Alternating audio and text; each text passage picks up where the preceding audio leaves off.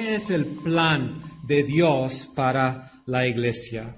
Entonces, si, si voy a dar título a esta exposición, sería eso, el plan de Dios para la iglesia local.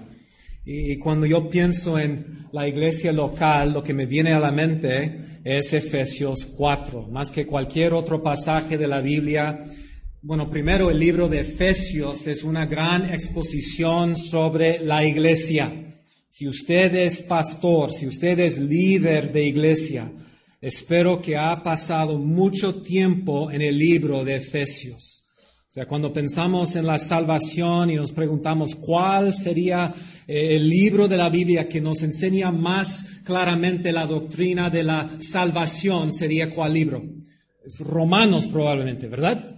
Pero si la pregunta es cuál libro de la Biblia nos enseña más claramente acerca de lo que es la iglesia local, sería el libro de Efesios. Efesios nos lleva sobre una montaña alta y nos deja ver de una perspectiva panorámica el gran plan de Dios, desde la eternidad pasada hasta la eternidad futura. Y nos ayuda a entender cómo la iglesia local cabe en ese gran plan. Y la verdad es que el plan de Dios para la iglesia no es un plan menor, no es un plan pequeño, es un plan grande. Hermanos, no sé de dónde viene cada uno de ustedes, no sé el contexto de su iglesia local, de su, en su contexto. Mira, hay muchas organizaciones, muchas empresas grandes, impresionantes en este mundo. Hay naciones, hay presidentes, personas importantes. Pero quiero decirles que no existe ninguna cosa en este mundo más importante que lo que Dios está haciendo por medio de su vida en la iglesia local. El plan de Dios en este tiempo no, no tiene su enfoque en empresas o fábricas o naciones o presidentes o gobernantes. Tiene que ver con lo que Él está haciendo en pequeños lugares, en todas partes del mundo. Yo vengo de la ciudad de Oaxaca, soy misionero y Dios me ha dado la oportunidad de tengo un ministerio que, que, se dedica a dar capacitación a pastores y a líderes de iglesia. Entonces me ha dado mucha oportunidad para ir a la Sierra de Oaxaca y enseñar a grupos de pastores indígenas, hombres, hombres humildes, pero hombres de Dios, que Dios en su propio pequeño rincón del mundo, Dios está usando para cumplir sus propósitos. Me dicen que va a cambiar el presidente de México muy pronto. Eso realmente no importa en la gran panorama de lo que Dios está haciendo en el mundo. Entonces, ¿qué es, qué es el plan de Dios para la iglesia local? Vamos a leer Efesios 4, 11 al 16. Efesios 4, 11 al 16. Esta es la palabra de Dios. Y él mismo constituyó a unos apóstoles, a otros profetas, a otros evangelistas, a otros pastores y maestros, a fin de perfeccionar a los santos para la obra del ministerio, para la edificación del cuerpo de Cristo, hasta que todos lleguemos a la unidad de la fe y del conocimiento del Hijo de Dios a un varón perfecto, a la medida de la estatura de la plenitud de Cristo, para que ya no seamos niños fluctuantes, llevados por doquiera de todo viento de doctrina, por estratagema de hombres que para engañar emplean con astucia las artimañas del error sino que siguiendo la verdad en amor, crezcamos en todo en aquel que es la cabeza, eso es Cristo, de quien todo el cuerpo, bien concertado y unido entre sí por todas las coyunturas que se ayudan mutuamente, según la actividad propia de cada miembro, recibe su crecimiento para ir edificándose en amor. Oremos. Te damos gracias, Dios, por el privilegio hoy de, de, sentarnos a tus pies, de escuchar, de reflexionar sobre este pasaje maravilloso. Dios, estamos aquí porque reconocemos que solos no somos suficientes, no tenemos dones suficientes, no tenemos conocimiento suficiente, no tenemos carisma personal suficiente, no, tenemos sabiduría propia suficiente para llevar a cabo el enorme trabajo que nos has dado. Gracias Dios que tú en tu misericordia nos has puesto en, en lugares de debilidad para mostrar tu poder, tu sabiduría, tu suficiencia para que se lleve a cabo el ministerio que Jesús tiene en el mundo, el ministerio de edificar su iglesia. Y gracias Dios que es su iglesia y no nuestra. En el nombre de Cristo oramos. Amén vamos a empezar con la meta. ¿Qué es la meta de Dios para la iglesia local? Y creo que en este pasaje podemos ver tres metas uh, generales, tres cosas que Dios quiere lograr por medio de la iglesia local. Primero mira a versículo 12. Otra a fin de perfeccionar a los santos para la obra del ministerio, para la edificación del cuerpo de Cristo. Podemos decir que la primera meta de la iglesia local es la edificación del cuerpo. entendemos que la palabra cuerpo es una, una metáfora, es una imagen que nos comunica verdad acerca de lo que es la iglesia. La iglesia es el cuerpo de Cristo, es la expresión física, la presencia de Jesucristo en este mundo. Y lo que Pablo nos dice aquí es que una característica de una iglesia saludable es que está creciendo. Una iglesia saludable, una iglesia, sana es una iglesia que crece. Eso implica que no sigue igual. No es que año tras año que se quede igual como siempre ha sido, no que hay madurez y hay crecimiento.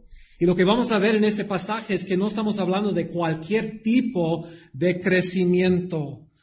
Puedes ir a una librería cristiana, a una biblioteca cristiana y encontrar libros sobre lo que se llama el igle crecimiento y cuando la gente habla del igle, crecimiento, ¿qué clase de crecimiento, de qué clase de crecimiento hablan? Normalmente, ¿qué?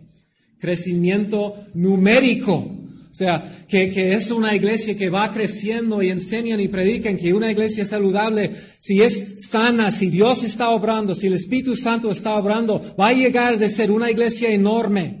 Y vamos a ver en este pasaje que eso no es el punto del crecimiento de que Pablo habla. Habla de otra clase, otro tipo de crecimiento y vamos a ver lo que es. Entonces la primera meta general es la edificación. Esa palabra edificación también es una metáfora de, de qué esfera de la, de la vida viene la palabra edificación. de la construcción, ¿no? Entonces está mezclando aquí Pablo sus metáforas para comunicar esa idea de que una iglesia es una iglesia que una iglesia sana es una iglesia que va a crecer. Segunda característica, segunda meta general, versículo 13, la primera parte. Hasta que todos lleguemos a la unidad de la fe y del conocimiento del Hijo de Dios. La segunda característica de una iglesia sana la segunda meta de Dios para su iglesia es que sea una iglesia unida, que se caracterice por la unidad. Un cuerpo sano es un cuerpo unido. Una iglesia sana es una iglesia unida. Vayan conmigo, por favor, al libro de Juan, Juan capítulo 17. En Juan 17 tenemos una, una ventana al corazón de nuestro Señor Jesucristo. Es interesante cómo Jesús, la noche antes de su muerte, ore por la iglesia, ore por, ora por sus discípulos y ora por los que vienen después de ellos. Entonces, ¿qué es lo que Jesús tiene en su corazón? ¿Qué es su, su deseo para la iglesia? Juan 17, empezando en versículo 20. Mas no ruego solamente por estos, me encanta eso. No solamente oraba Jesús por sus discípulos en aquel tiempo, también ora por quién, sino también por los que han de creer en mí por las palabras de ellos. Entonces Jesús hace dos mil años esa noche estaba orando por quién? Por nosotros. Usted, hermano, en su, su, iglesia, con todas sus luchas y todas, todos los retos y todas las dificultades, y solo, solo tú y Dios sabe lo que son. Jesús estaba y está hoy orando, intercediendo por su iglesia. Entonces, Jesús, ¿qué es su deseo? ¿Qué es tu deseo por la iglesia? Versículo 21. Para que todos sean uno como tú, oh Padre. En mí, como tú en mí y yo en ti, y también ellos sean uno en, uno en nosotros, para que el mundo crea que tú me enviaste. ¿Qué es el deseo de, Jesús para su iglesia? Es la unidad. Hermanos, vamos a ver en un momento en este pasaje que la, la unidad tiene un propósito muy específico. No va a haber crecimiento, no será una iglesia sana si no existe esa clase de unidad entre los miembros. Ahora, el mundo habla mucho hoy en día de la unidad.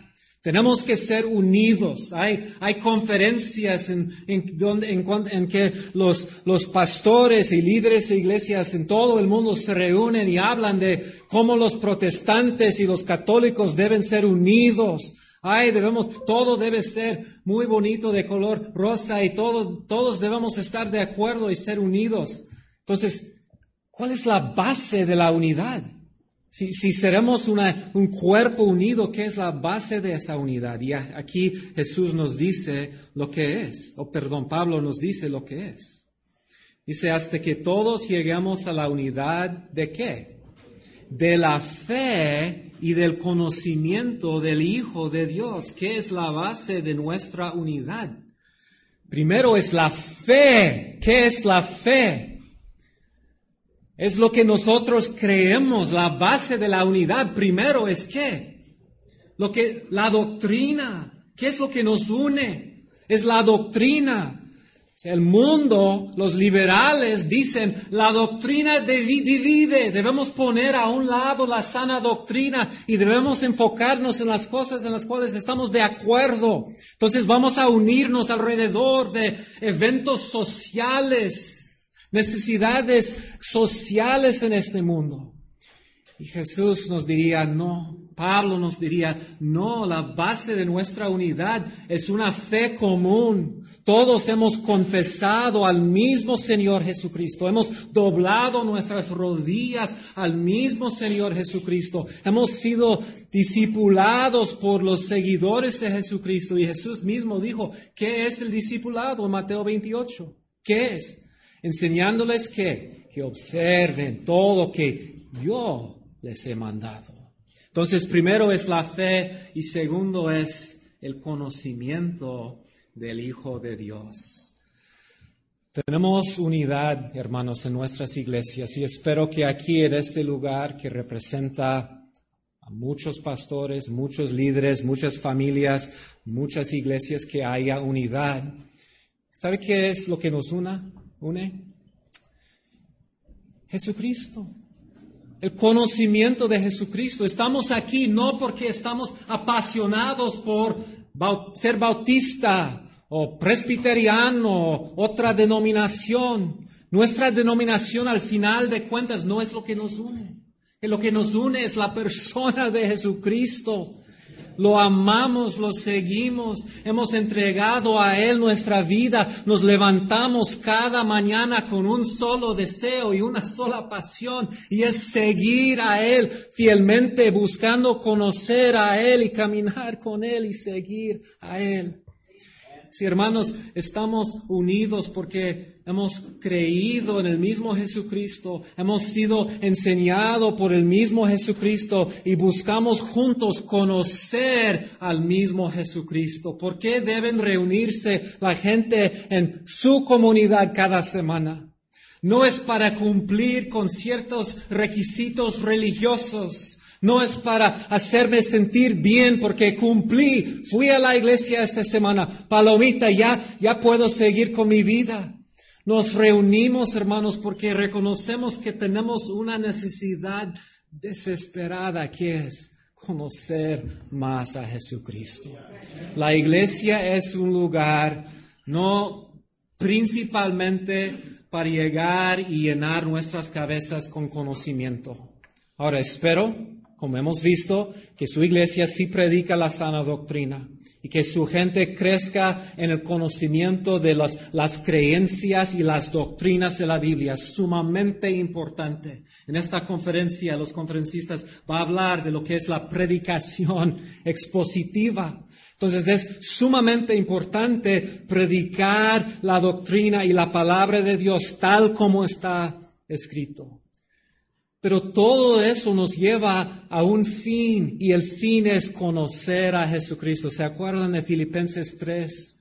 Que Pablo dijo, he dejado todo, todos mis logros, todos, todo mi fama, lo he puesto a un lado, lo veo como basura porque tengo un deseo que me urge. Lo expresa ahí como conocer a Cristo. Quiero conocer a Cristo. Por eso dijo en Filipenses 1, para mí el vivir, o sea, mi vida, tiene que ver con Él, buscar a Él y conocer a Él. Entonces, una iglesia sana es una iglesia creciendo, es una iglesia unida en esas dos cosas, la fe y el conocimiento de Jesucristo. Y vemos en versículo 13, la segunda parte, una tercera este, característica o meta. Versículo 13. Hasta que todos lleguemos a la unidad de la fe, del conocimiento de Dios, del Hijo de Dios, a un varón perfecto, a la medida de la estatura de la plenitud de Cristo.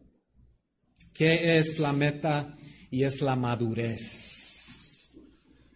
Hemos hablado de la importancia del crecimiento. ¿Qué es la meta del crecimiento? Es la madurez, una madurez espiritual. Y otra vez tenemos aquí una metáfora que nos ayuda. No sé si se han fijado, pero aunque son preciosos y bonitos los bebés, si piensas en su forma, son poco raros también yo, Dios nos ha dado cinco hijos y todos son hermosos, créanme, son hermosos. Pero una vez con mi primer hijo me di cuenta que el ancho de su cabeza es igual al ancho de sus hombros. Algo está mal. Sus proporciones son incorrectas, inexactas. ¿Qué pasó con este niño? A la primera vista era hermoso, guapo, un chico, un niño, un nene perfecto, pero cuando me fijé muy bien en él me di cuenta, las proporciones están malas. Ahora, mientras él crecía más, se ajustó eso, se arregló el problema, ¿verdad? Entonces ya, ya casi tiene 17 años y casi llega a mi altura y sus hombros anchos, más anchos que su cabeza, gracias a Dios. Entonces, pero, pero ¿qué pasaría? ¿Qué diríamos de un niño, de un bebé que no, que no crece, que no madure? algo está mal. Cuando era pastor en Monterrey, en Arboledas, aquí tenemos algunos de mis exalumnos y ellos servían varios años en la misma iglesia y conocí a una familia ahí en ese pueblo y que tenía un, un hijo, y el, el, hijo tenía como 22 años, pero cuando lo vi primera vez pensé que tenía como 5 años. Su cuerpo nunca se había desarrollado. Entonces vemos eso y decimos, algo está mal. Hermanos, si nuestra iglesia no está cambiando, no se está transformando y no está creciendo, algo está mal. Ahora, ¿Cómo se mide la madurez? Los que escriben libros sobre el crecimiento dirían que la madurez se, se caracteriza por qué? Tamaño, ¿verdad? Mira, si no tienes una, un templo, un edificio más grande cada 10 años, estás haciendo algo mal. Si no tienes 100 personas el primer año y 200 el segundo año, etcétera, estás haciendo algo mal. Pero aquí podemos entender exactamente lo que es el crecimiento y la madurez que Dios quiere de nuestra iglesia. Mira lo que dice versículo 13 otra vez. Hasta que todos lleguemos a la unidad de la fe y del conocimiento del Hijo de Dios, a un varón perfecto y cómo se mide la madurez, a la estatura de la plenitud de Cristo. Una otra traducción dice, hasta que lleguemos a la plena y completa medida de Cristo. Hermanos, ¿qué es una iglesia sana? Una iglesia sana es una iglesia que va madurando y va creciendo para ser más y más como quién? Nuestro Señor Jesucristo. Esta es la medida de una iglesia saludable. La pregunta no debe ser, ¿qué tan grande es tu iglesia? Yo no sé de ustedes, pero sé cómo es ir a una conferencia y un pastor que no has visto por muchos años te pregunta, ¿y cómo va tu iglesia? ¿Cuánta gente tienes? Y dices, ¿cómo? Sí, no, quieres decir. Me va a preguntar la misma pregunta que me hizo hace cinco años y la respuesta es menos. O sea, no, ¿estoy haciendo algo mal? No, hermanos, eso, esa no es nada la medida principal de una iglesia sana.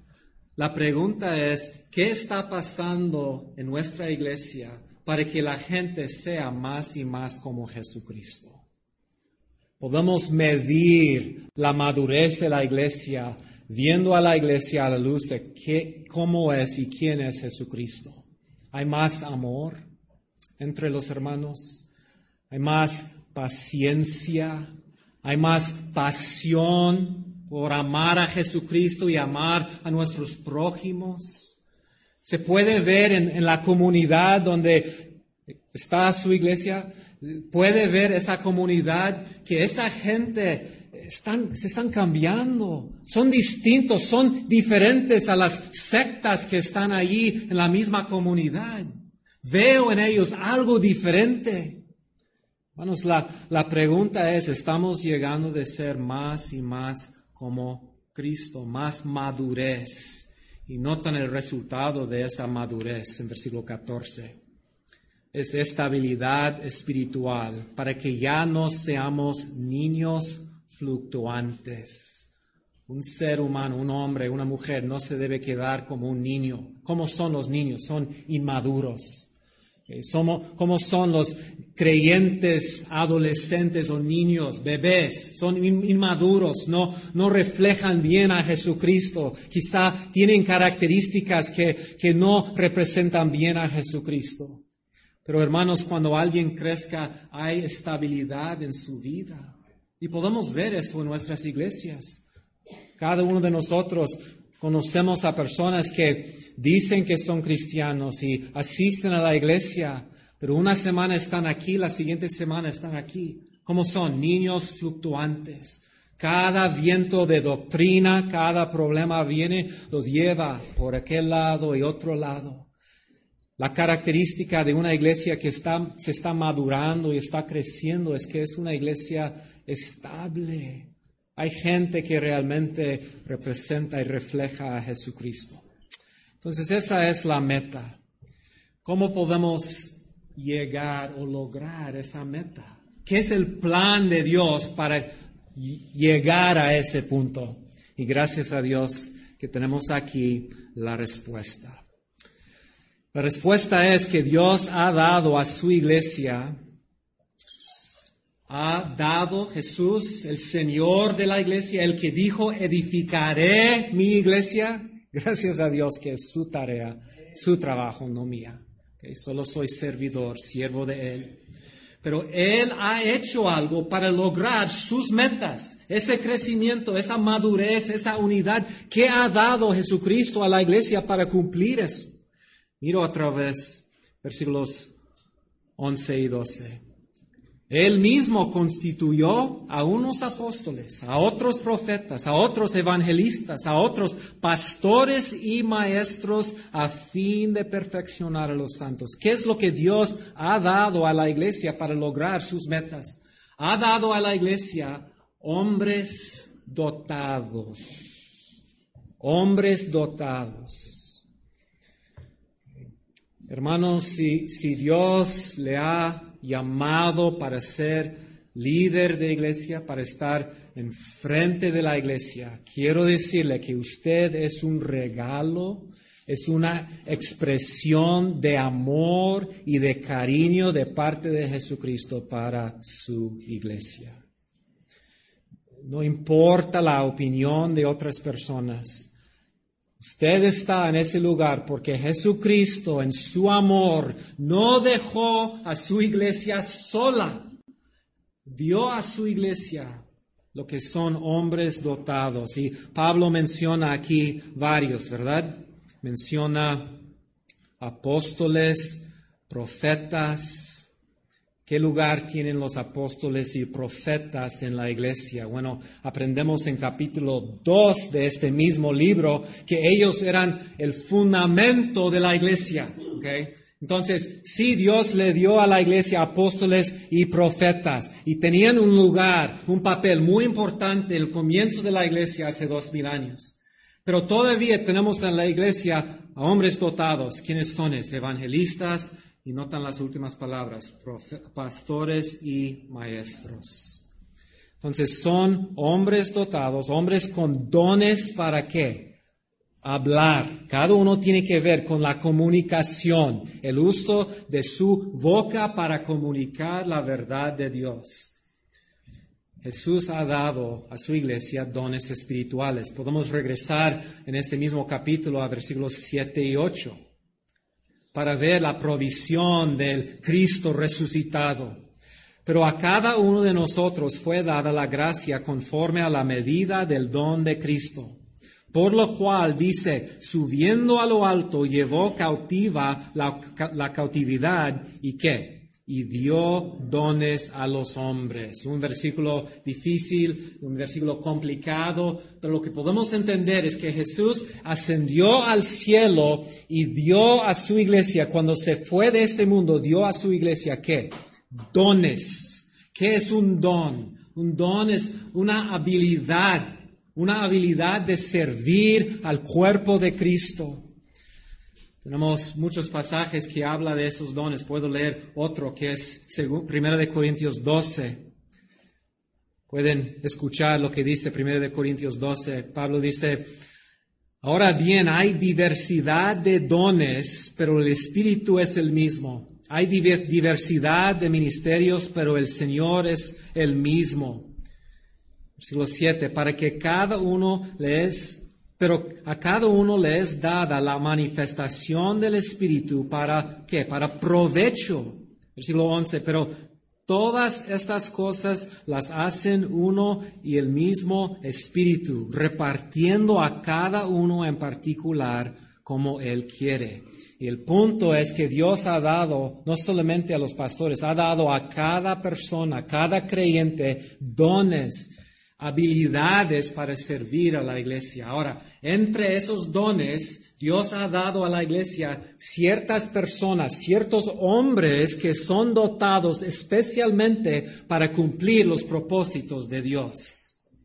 Entonces, versículo 12 de capítulo 4 de Efesios, todo eso, los dones sirven para la edificación del cuerpo. La iglesia es una comunidad de personas con dones, con habilidades espirituales para edificar el mismo cuerpo. Entonces, ¿qué es y esto es una pregunta importante, hermanos, no solamente para los que están enfrente de una iglesia, no solamente para los pastores. Es una iglesia, perdón, es una pregunta sumamente importante para cada miembro. ¿Qué es el propósito? ¿Qué es eh, la, la función de la, del pastor, del hombre dotado enfrente de una iglesia? Y Pablo nos dice, en versículo 12 lo que es el propósito. Versículo 11 dice que Dios ha dado a la iglesia, estos hombres, y nos da tres propósitos en versículo 12. Fíjense bien en versículo 12. Primero dice, a fin de perfeccionar a los santos, es uno, para la obra del ministerio, es el segundo, para la edificación del cuerpo de Cristo. Tres propósitos. Su función, hermano, en la iglesia tiene que ver con estas tres cosas, a fin de perfeccionar a los santos, para la obra del ministerio, para la edificación del cuerpo de Cristo. Entonces, ¿qué es mi responsabilidad principal? Podemos verlo aquí en este versículo. Pablo dice, a fin de perfeccionar a los santos. La palabra perfeccionar aquí simplemente significa capacitar. Es una palabra normal que habla de la capacitación. Entonces, ¿qué es la capacitación? ¿Qué significa perfeccionar aquí? ¿Qué significa capacitar? Bueno, significa estar completamente adecuado, equipado, suficiente o capacitado para algo. En el principio del año escolar, eh, las escuelas tienen un tiempo de qué? Capacitación. ¿Y qué es el propósito de la capacitación?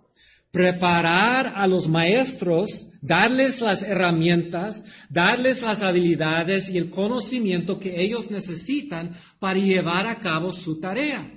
Entonces, ¿qué es su función, hermano, en la iglesia? La función y la responsabilidad de un pastor es capacitar a los miembros de la iglesia. Capacitarlos para hacer qué?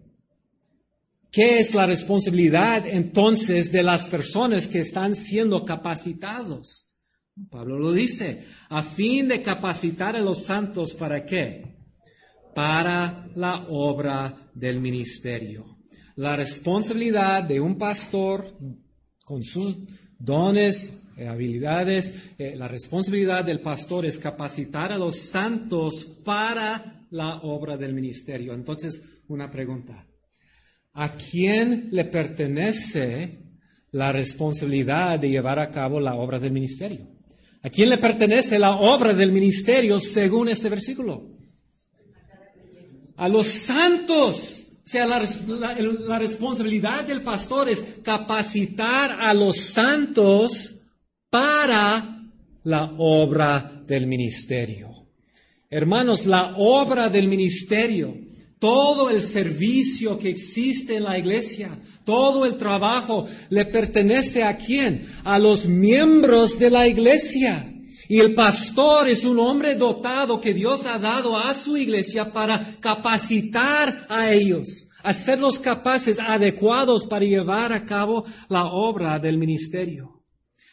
Hermanos, no debe ser en su iglesia que, el pastor hace todo el trabajo ni 90%, ni 50% del trabajo.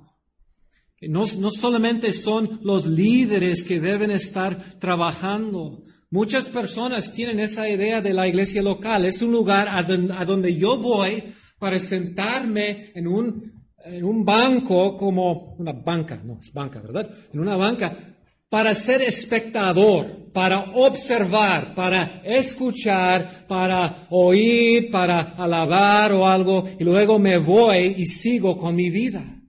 No, la, iglesia es un centro de capacitación. Es un lugar donde los miembros del cuerpo vienen para recibir la capacitación que necesitan para que ellos puedan llevar a cabo la obra del ministerio. No debemos ser, hermanos, una medida de una iglesia sana y creciendo es que es una iglesia donde hay menos y menos personas inactivas y pasivas en la iglesia. ¿Están de acuerdo? ¿Me explico, hermanos? O sea, una característica de una iglesia sana es, es una iglesia donde hay personas que están madurando y están creciendo, se están transformando a la imagen de Cristo, no simplemente para que puedan tener una relación bonita entre ellos y Jesucristo. Ellos están, se están transformando a la imagen de Cristo. ¿Y cómo era Jesucristo aquí en el mundo? ¿Cómo es Jesucristo? Es un siervo humilde. Él no vino para ser servido, sino para servir. Entonces, si la gente en nuestra iglesia está creciendo y si están madurando, van a estar trabajando, van a estar sirviendo, edificando el cuerpo, van a tener una función. Si hay personas en nuestras iglesias que por años se mantienen pasivos y no se integran en las actividades y en el ministerio, el servicio, el discipulado, el evangelismo de la iglesia, algo está mal. O sea, pensando en la metáfora de un cuerpo, a veces existen en los cuerpos humanos miembros que son inútiles, que no funcionan. ¿Saben cómo se llaman? Se llaman tumores. No contribuyen nada. Algo está enfermo allí. Entonces, hermanos, la meta de la predicación del Evangelio y la exposición de la palabra de Dios no es llenar un templo o crecer una iglesia enorme con cientos o miles de personas. La meta es ayudar a nuestra gente llegar a una madurez reflejando la imagen de Dios, la imagen de Jesucristo en su vida siendo capacitados para llevar a cabo la obra del ministerio. Cada miembro puede y debe participar. Me da mucho gusto ver a los jóvenes aquí tocando instrumentos, usando sus dones para edificarnos y servirnos a nosotros. Los jóvenes, adultos mayores. Yo vivo en una ciudad donde hay muchos misioneros extranjeros. Entonces, si estuviera yo en Oaxaca, diría eso. También los misioneros extranjeros en las iglesias deben servir, no deben sentarse ahí en las bancas solo, solamente observando. Nuevos creyentes pueden también trabajar y funcionar, usar sus dones, sus dones que apenas se están desarrollando. Entonces tenemos, yo creo, muchas veces un modelo inadecuado de cómo es y cómo debe de funcionar la iglesia local. Les di a los hermanos atrás unas diapositivas de PowerPoint. ¿Me puede ayudar, hermano, con el PowerPoint? Entonces, e-, el modelo incorrecto, el modelo inadecuado es un modelo donde el hombre dotado, el hombre pastor, el líder de iglesia, hace todo el trabajo. Entonces aquí pueden ver quién es el pastor, se representa y podemos decir el pastor o los pastores, los ancianos, pensando en la pluralidad de liderazgo en la iglesia. Entonces el pastor y los líderes, en un modelo inadecuado, ellos hacen todo el trabajo. ¿Puede avanzarlo uno, un paso, hermano? Entonces el pastor es responsable para qué? Para servir, edificar a quién? A los miembros. Es su responsabilidad. Él tiene cada domingo y por medio de consejería y, y otros contactos, él tiene la responsabilidad de servir y ministrar y edificar a cada miembro. Además, lo pueden avanzar uno más, él tiene la responsabilidad de servir en su comunidad. O sea, él es responsable. ¿Cuántas veces yo, otra vez, tengo el privilegio de capacitar y enseñar a pastores y no sé cuántas veces un pastor me ha dicho, es que hermano, quiero que trabaje mi gente, pero ellos dicen, te pagamos a ti para hacer esta obra. No es nuestra responsabilidad, tú eres el responsable. Pero según el apóstol Pablo, no es así. La responsabilidad del líder es capacitar a los santos para la obra del ministerio. Las flechas así representan la obra del ministerio. ¿Puede avanzarlo, hermano? Entonces vamos a ver un modelo que yo creo es bíblico. Entonces ahí arriba tenemos a los pastores, los líderes, los, los ancianos de la iglesia. Ellos sí tienen su, tarea, su papel en la iglesia local. ¿Puede avanzar, por favor? Entonces, ellos están trabajando con los miembros, están edificando, están usando sus dones, sus habilidades para enseñar, predicar y, como lo pone Pablo aquí, capacitar a los santos para que los santos hagan qué? La obra del ministerio. Entonces, avance otra vez, por favor. Entonces los miembros de la iglesia primeramente están hablando la verdad y diciendo la verdad unos a otros. Eso implica que no solamente es el pastor que tiene la responsabilidad de amar y servir y edificar a los miembros, sino que cada miembro tiene una responsabilidad a cada otro miembro de su iglesia. Una iglesia sana es una red de personas dotadas por el Espíritu Santo de Dios, redimidas de sus pecados, que Dios ha puesto en su cuerpo y están siendo capacitados para llevar a cabo la obra del ministerio. Hermanos, se va a hablar aquí de la predicación de la palabra de Dios y sumamente importante la predicación de la palabra de Dios. Colosenses 3:16 dice, yo creo que es una buena definición de una iglesia sana, que la palabra de Cristo more en abundancia en el pastor. No, no es lo que dice. En ustedes, ¿ok? La iglesia sana es una iglesia de personas llenas de la palabra de Dios.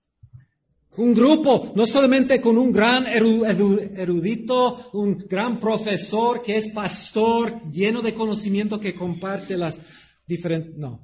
Es una congregación que está llenando, se está llenando y creciendo en el conocimiento. ¿Recuerdan la base de la unidad? Es la fe, es nuestra fe común.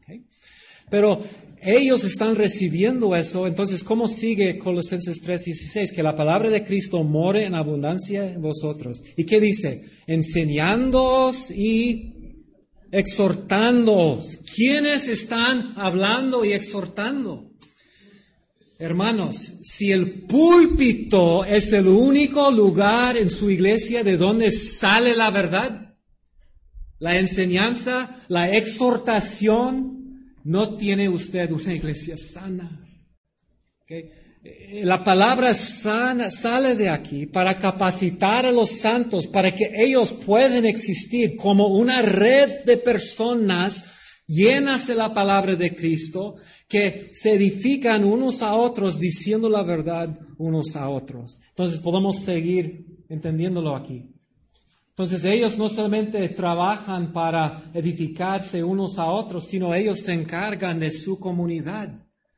Son capacitados para eso y podemos avanzarlo más, uno más.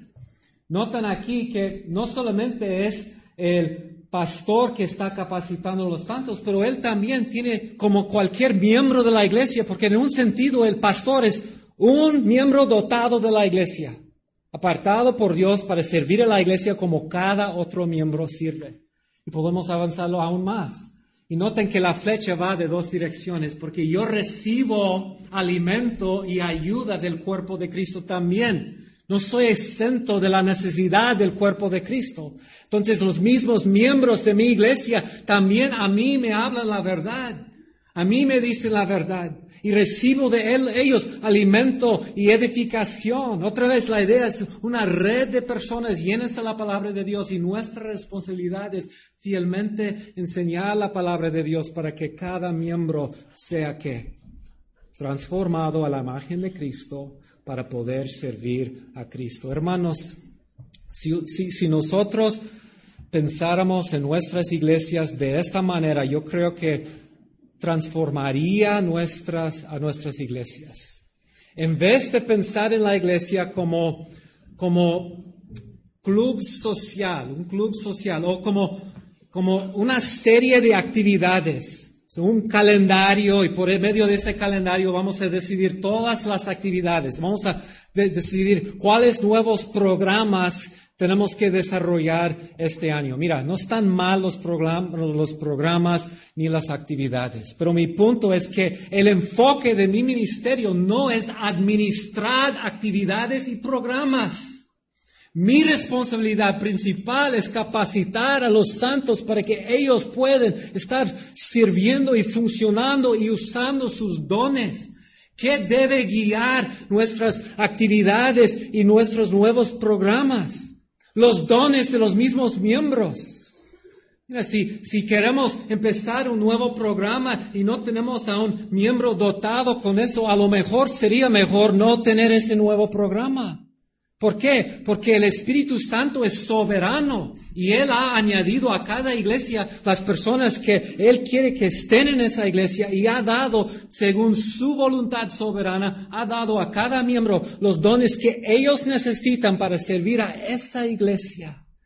Y mi responsabilidad es cumplir con esa tarea, enseñar la palabra de Dios, predicar la palabra de Dios. Soy, Pablo dice, pastor y maestro. Los dos van juntos. Es una sola posición con dos responsabilidades o dos aspectos.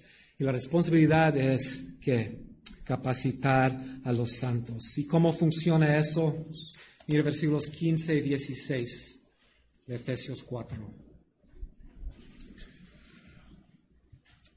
Pablo dice, sino que siguiendo la verdad en amor, crezcamos en todo en aquel que es la cabeza, esto es Cristo, de quien todo el cuerpo, bien concertado y unido entre sí por todas las coyunturas que se ayudan mutuamente según la actividad propia de cada miembro, recibe su crecimiento para ir edificándose en amor.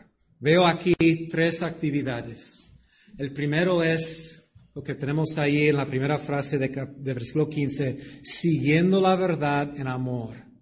Muchas traducciones traducen esa palabra hablando o diciendo, porque la palabra probablemente se refiere a lo que nosotros hacemos con nuestras bocas, diciendo la verdad en amor. Y aquí podemos regresar a Colosenses 3:16, que es una iglesia que la palabra de Cristo more en abundancia en ustedes, vosotros. Entonces, es un cuerpo de personas llenas de la palabra. ¿Y qué hacen con esa palabra? No la guardan para que sean propiamente edificados. Con esa palabra, ¿qué hacen? Hablan, exhortan, usan esa palabra para que enseñar y para edificar a los otros creyentes. Entonces, una iglesia saludable es una iglesia donde la gente se habla uno a otro. Segundo, sirviendo. Mira qué dice, lo que dice Pablo. Se ayudan mutuamente según la actividad propia de cada miembro. La actividad mutua de cada miembro. Me es increíble cómo Pablo mezcla aquí lo que hace Jesucristo en la iglesia y lo que hace su cuerpo en la iglesia.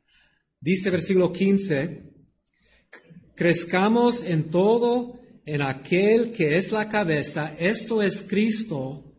¿Qué dice versículo 16? ¿De quién? Entonces, ¿de dónde viene el crecimiento? De Cristo. O sea, ¿de quién? De Jesucristo. Todo el cuerpo, bien concertado y unido entre sí por todas las coyunturas, se ayudan mutuamente. Entonces, al final de cuentas, ¿de dónde viene la salud? ¿De dónde viene la fuerza, los nutrientes, el poder para ser transformado? Viene de Jesucristo. Estamos en Cristo y por nuestra unión con Él tenemos todo lo que necesitamos. Pero no es solo por Jesucristo, porque Pablo dice aquí que ese crecimiento sí fluye de Jesucristo, pero fluye de dónde? De su cuerpo. No puedes separar a Jesús y su cuerpo y pensar que con solo uno se puede crecer la iglesia. No, Jesús no obrará en tu iglesia aparte de ustedes. O sea, yo soy sus manos y su cabeza, y, eh, perdón, sus labios y sus piernas. O sea, y nosotros somos los medios por los cuales Él lleva a cabo su trabajo. Y el cuarto que tenemos aquí es de un cuerpo de personas donde todos están sirviendo, se ayudan mutuamente según la actividad propia de cada miembro. Tres, no existe lugar para miembros pasivos, inactivos. Si vas a pertenecer a un club de fútbol, no puedes quedarte ahí pasivo e inactivo. No, tienes que participar y es igual en el cuerpo de Cristo hablando unos a otros, sirviendo unos a otros. Y número tres, interactuando, de quien todo el cuerpo bien concertado y unido entre sí por todas las coyunturas. Podemos ver la unidad. Dije al principio que una característica de una iglesia sana es que es una iglesia unida. ¿Para qué sirve la unidad? Sirve que así solo pueden los miembros edificar unos a otros, solo pueden servir unos a otros, todo, solo pueden decir la verdad unos a otros si hay unidad. Si existen divisiones, si existen pleitos en la iglesia, no se van a servir unos a otros, sino van a decir la verdad unos a otros. Entonces, la unidad Unidad de propósito, unidad de fe facilita y hace posible la edificación mutua de los varios miembros de la iglesia. Todo el cuerpo bien concertado y unido entre sí por todas las coyunturas se ayudan mutuamente según la actividad propia de cada miembro. Entonces quiero terminar con una, una diapositiva más. ¿Tienen la, la última? Me gusta mucho esta imagen. Es la última, puede decir. Hay dos. ¿Qué es la iglesia? La iglesia es como una red. Notan aquí que cada miembro está conectado con quién? Con los otros miembros. Podemos imaginar las coyunturas, los músculos, las, los huesos, el piel, todo conectado si es separado, no va a haber flujo de sangre, nutrientes, poder. ¿Por qué? Porque están divididas. La iglesia es una, es una red y cada miembro recibe de Jesucristo primeramente. También recibe capacitación de los hombres dotados en la iglesia para poder funcionar en su propia iglesia. Hermanos, una sugerencia. Cuando regresen a sus casas o sus iglesias, Tomen el tiempo para sentarse y hacer una lista de cada miembro de su iglesia. E intentar discernir dónde está cada uno espiritualmente en cuanto a su madurez espiritual. Quizá hay unos que no estás seguro que son creyentes. Hay otros que son poco más maduros. Hay unos que están al nivel y punto de poder enseñar, pero no se han animado todavía. Y hay personas quizá que son completamente dotados. Decidir dónde está cada persona y en vez de planear el año 2019 pensando en qué programas y qué actividades pueden llevar a cabo, pensar en Dios 2019 así. ¿Qué puedo hacer para hacer que cada persona en esta lista pase al, el siguiente paso en su vida espiritual? Para que crezca, para que madure, una pareja quizá casi separada, un, un, joven que ha tenido una vida terrible, pero ahora ama a Dios y lleva su Biblia a la iglesia, pero no sabe qué paso tiene que tomar para crecer un poco más. Quizá una persona de tercera edad, 40 años en la iglesia, pero queda igual, ¿no? No has visto nada de madurez y crecimiento reflejando más y más la, la, el carácter de Jesucristo. ¿Qué puedes hacer en la vida de esa persona? ¿Qué puedes hacer para capacitar? ¿Quiénes son las personas en su iglesia que están al punto de poder ser capacitados para qué? Para servir y disipular a las otras personas. No es su responsabilidad, hermano. También puedo hablar a las esposas de pastores. No, no es su responsabilidad disipular personalmente a cada miembro de su iglesia. Es su responsabilidad capacitar a la iglesia para que todos sean discipulados, o por medio de ti directamente, o por medio, de otro miembro creyente, dotado, siendo transformado, que lleno de la palabra de Cristo, habla, usa sus dones, sus habilidades. Puede ser dones no muy prominentes, puede ser cualquier don, pero usa sus habilidades para crecer la iglesia. Hermanos, creo que tenemos aquí en este pasaje un cuadro, una, una presentación de, de, la perspectiva del apóstol Pablo sobre lo que es una iglesia sana, una iglesia saludable. Y vamos a orar, vamos a estar orando en esos días que Dios use a cada predicación, cada conferencista para ayudarnos a, salir de este lugar más entregados a Jesucristo y más dedicados a la edificación del cuerpo. Me da mucho gusto que la mayoría de las personas aquí no son pastores. ¿Saben por qué? Porque yo creo que este pasaje es especialmente para ustedes. No solamente para su pastor. Sí, sí habla a su pastor y él tiene las cosas que tiene que mejorar en su vida, en su ministerio. Pero espero que el Espíritu Santo ha tomado este pasaje y te ha hablado a, a ti personalmente.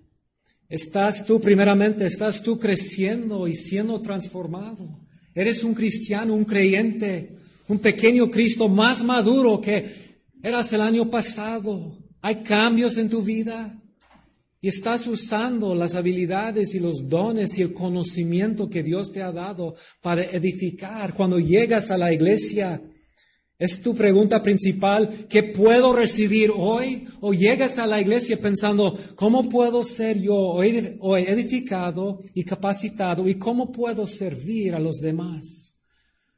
Jesús llegó para lavar los pies de los demás. Debemos llegar a nuestras iglesias. Cada uno de ustedes debe llegar a su iglesia el próximo domingo con un deseo. Quiero lavar los pies de los